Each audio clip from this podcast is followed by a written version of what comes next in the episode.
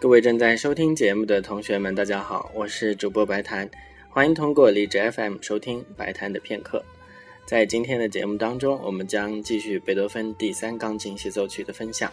今天打算把第二和第三两个乐章一起放出来，让大家一次听个痛快。第二乐章是广板，在前面的节目当中，我们曾经说过，广板它是一个速度标记。它大概的意思就是每分钟在四十六拍左右。贝多芬所写的这个广板开始部分很像是他的一些钢琴奏鸣曲的慢乐章，比如说就很像我们前面介绍过的悲怆奏鸣曲的慢乐章。贝多芬写的这些慢乐章常常会有一种说不上来的孤独感，不知道在听节目的你会不会也有这样一丝惆怅的感觉呢？第三乐章是一个回旋曲，回旋曲说的是它的曲式。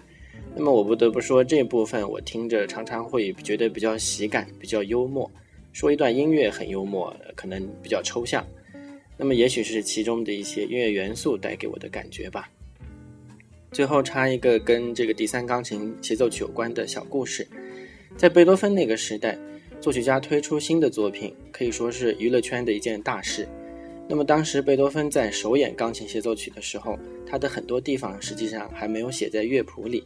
乐谱上是画着一些就像象形文字一样的符号，贝多芬在演奏的时候就根据这些提示，凭记忆把它给弹完了。那么故事说完了，下面就到了听音乐的时间了。